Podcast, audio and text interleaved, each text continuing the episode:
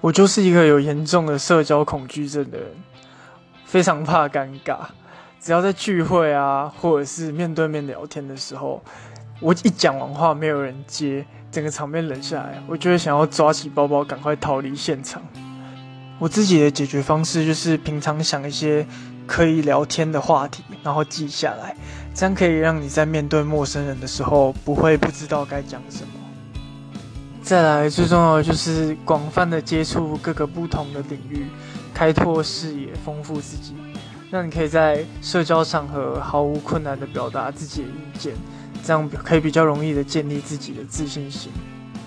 这些大概就是我拿来克服社交恐惧症的方法了。